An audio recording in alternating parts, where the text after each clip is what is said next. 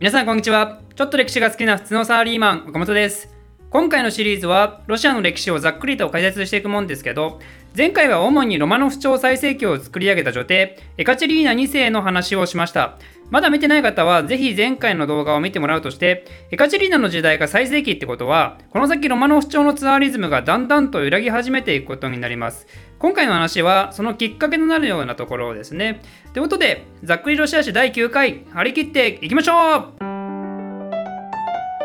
前回エカチェリーナ2世の話をしたわけですが彼女が1796年に亡くなるとその後継者として息子のパーベルがパーベル1世としてツアーリに即位します。パーベル1世はエカチェリーナ2世とは実は仲が悪くてですね、まあ、仲が悪いっていうか幼少期からパーベルはエカチェリーナ2世でなくあのド S 女王エリザベータのもとで暮らしていて母親の愛情を知らないまま育ったわけなんですね。でしかもそんな母親はというと愛人をたくさん抱えて毎晩男を特会控えしながら過ごしてるってことで非常に軽蔑していたんですよ。なんでパーベル1世はエカチェリーナが取っていた政治にすらも嫌悪感を抱いて彼がツアーリになるとエカチェリーナ2世への政治方針を否定定しまくるわけなんですね、まあ、単純に言うとエカチェリーナと反対のことをするそれが彼の政治方針なわけで例えばエカチェリーナがシベリア送りにしていたような敵対勢力を釈放してあげたりそれでエカチェリーナのようななツアーリを出さないためにも、ツアーリは今後は男に限るってルールを作ったり、まあ、特に明確な理由がないままそういうことをしてるわけですよ。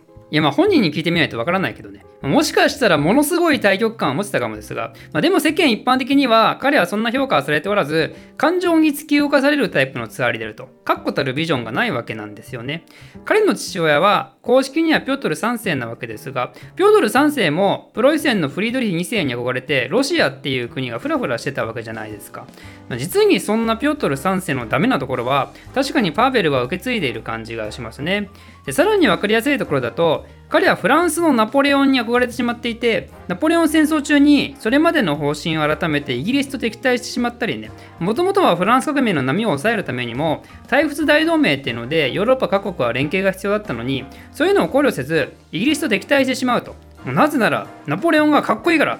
こういうところもそっくりですね、ピョートル3世とね。で、あと、単純に性格が悪かったっぽくて、この人。あの自分の都合で政治をするわ。性格が悪いわでも救いようがなくてそんなことを知るとどうなるかっていうとロシア貴族に嫌われてしまうんでなんでなんと悲しいことにここも父親のピョートル3世と同じようにですねファンベルも最後は暗殺されてしまいます。それが1801年のことです。フランス革命による激動の時代に立ち向かうにはやっぱパーベルじゃ心もとなさすぎたんですよね。やっぱこういう混沌としてる時にうまくやれるような人っていうのはのらりくらりと行き過ぎず引き過ぎずうまいこと立ち回れる人なんですよね。で、なんとその次につらりとなったパーベルの息子のアレクサンドル1世。この人はそういうタイプだったわけですよ。まさに時代の寵児。この人は後世のロシア詩人からこのようなあだ名をつけられます。墓場に至るまで謎として残るスフィンクス。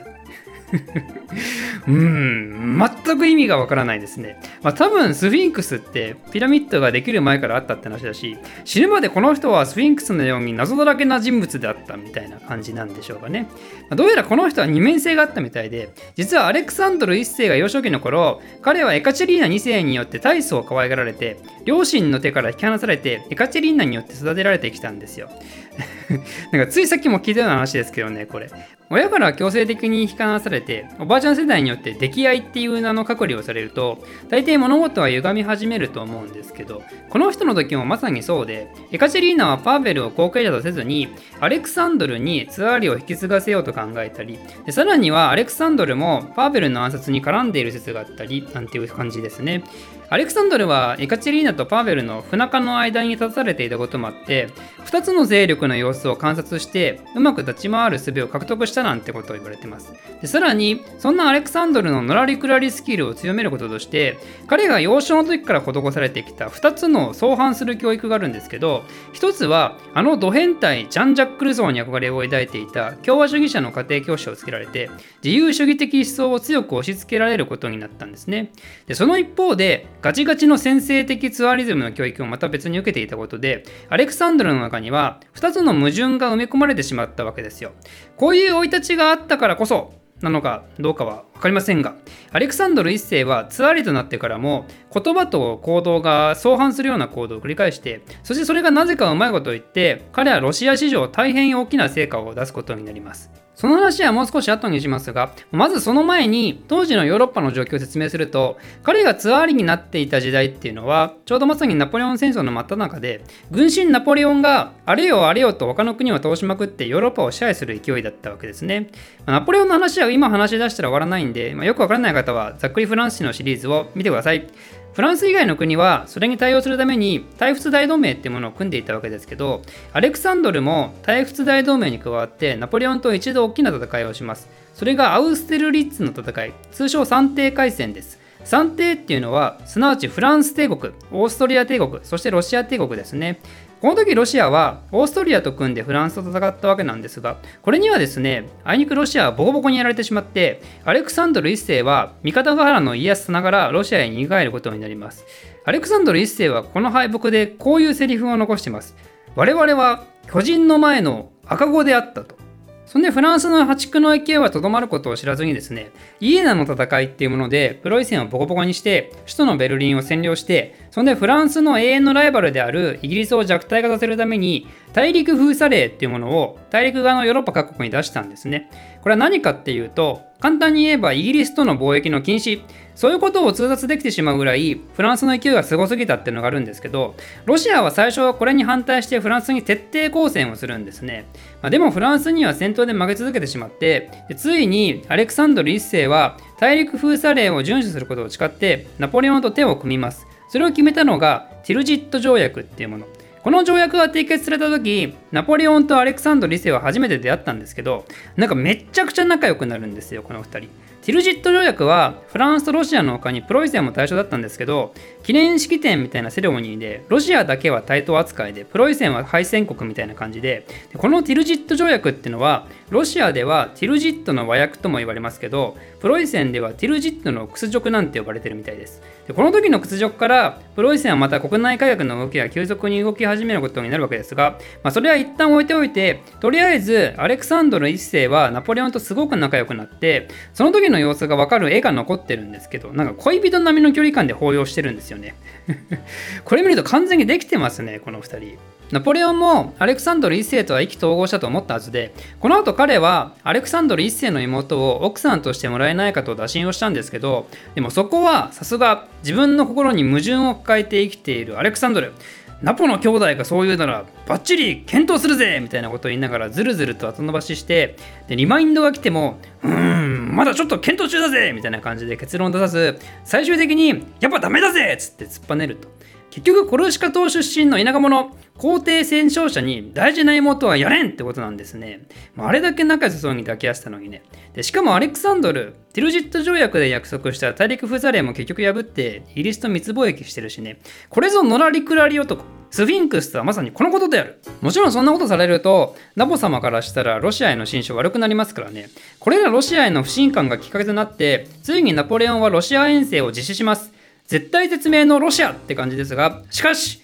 アレクサンドル1世はこれを見事に撃退するんですね。有名な冬将軍焦土作戦が大成功するんですよ。相手をロシアの内陸におび寄せて、でもロシア軍の手によって町は燃やされていて、そのせいでナポレオン軍は補給ができずに、そうこうしてるうちに恐怖の冬がやってきて、ニッチもサッチもいかなくなり、ナポレオン軍撤退ってやつですね。こうしてあの恐怖のナポレオンを撃退した皇帝ということで、アレクサンドル1世はヨーロッパ最強の君主として大きな自信を持つようになります。ナポレオン戦争が終わった後に、ウィーン会議っていうヨーロッパの秩序を回復するための国際会議が開かれるんですけど、具体的にはナポレオンっていう自由を掲げたやつが暴れまくって、ヨーロッパの各国君主たちがそれぞれの国をまとめて保っていった欧州の秩序が破壊されたと。だからやっぱ自由主義っていうのは大変危険な思想だから、一旦ナポレオン戦争はなかったことにしてその前の時代に我々戻ろうじゃないかっていうそういうことを決めた会議でありますと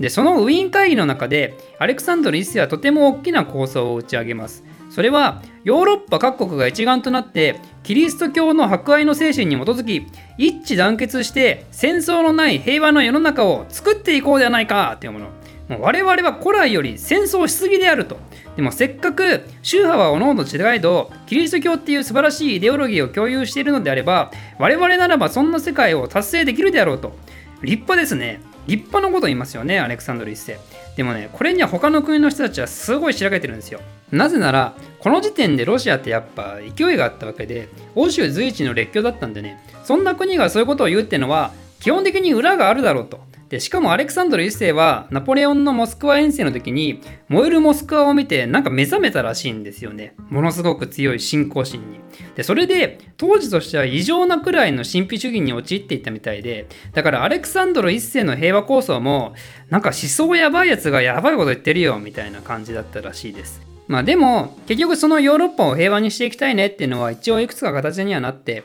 そのうちの一つが新生同盟って呼ばれるやつ。アレクサンドル1世が訴えてプロイセンとオーストリアと結んだ紳士協定ですね。あとはその3国にイギリスを加えた4国同盟。で後にフランスも加わって5国同盟となりますが、まあ、そういうのも結成されることになります。でさらに言うとナポレオン戦争の後にポーランドがついに復活をしてポーランド立憲王国っていうものが成立することになるんですがここの北欧もなんとアレクサンドル1世が兼任することになります、まあ、ということで結局ポーランドはロシアの支配下にあるわけなんですがでもポーランド立憲王国ですからね憲法に基づいたその、ね、ポーランドの伝統的議会制を維持した王国であると。ロシアと全然スタイルが違いますよね。でもアレクサンドルはそれを容認するわけです。お前ら好きにやりたまえと。これぞキリスト教の迫害の精神である、まあ、でもこれも周りの国は思うわけですよ。何言ってんだこのスフィンクス野郎って。中世スタイルの貴族社会とツアリズムでエンジョイしてる君主のくせに。何が立憲君主だこらってね、まあ、というわけで